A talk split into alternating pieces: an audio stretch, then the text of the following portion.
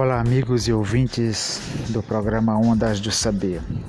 Meu nome é Wanda Hilton e hoje nós vamos discutir sobre as causas da independência do Brasil.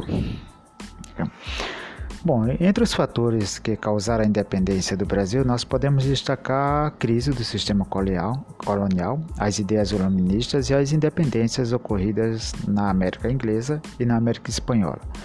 Além disso, a própria elite agrária brasileira se beneficiaria de uma separação entre Portugal e Brasil, obviamente. Né?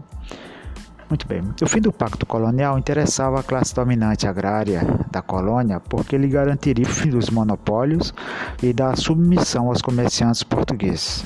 Né? Revoltas como a Inconfidência Mineira de 1789, a Conjuração Baiana de 1798, entre outras, já vinham ocorrendo como parte dessas reivindicações e desse pensamento. Né?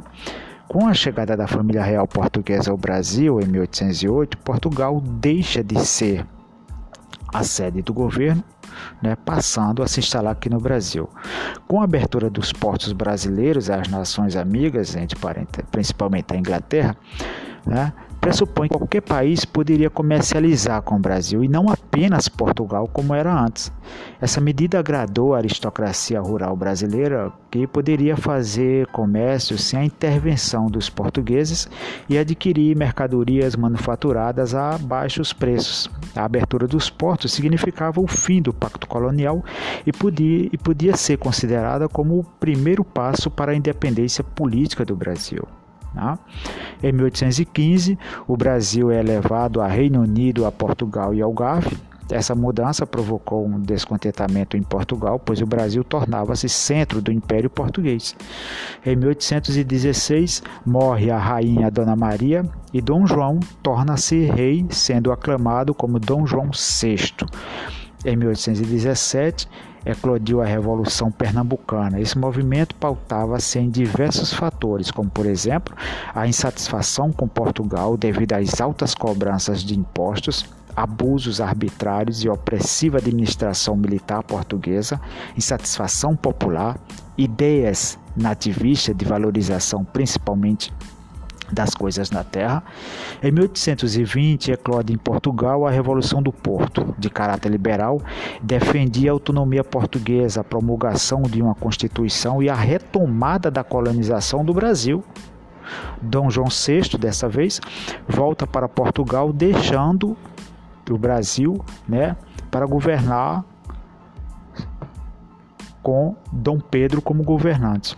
Várias medidas de Portugal pressionavam Dom Pedro a anular seus poderes políticos, administrativo, militar e judicial e forçá-lo a regressar a Portugal. Tá? Essas notícias e essas pressões repercutiam muito, provocando tumultos e manifestações de desagrado entre principalmente os brasileiros.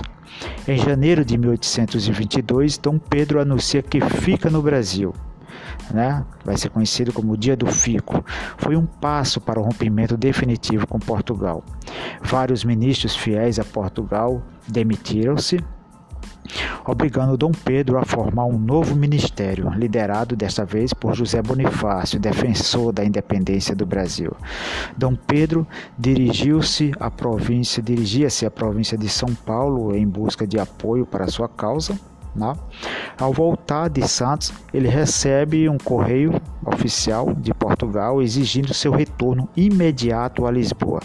Também estava entre esses, essas comunicações duas cartas, uma de José Bonifácio e outra de Dona Leopoldina, aconselhando que não aceitasse esta ordem. Dom Pedro acata o conselho e corta os vínculos políticos que ainda restavam com Portugal. Não? Isso é o que nós chamamos, que ficou marcado para nós como processo de independência do Brasil. É isso, gente. Um forte abraço e até os próximos.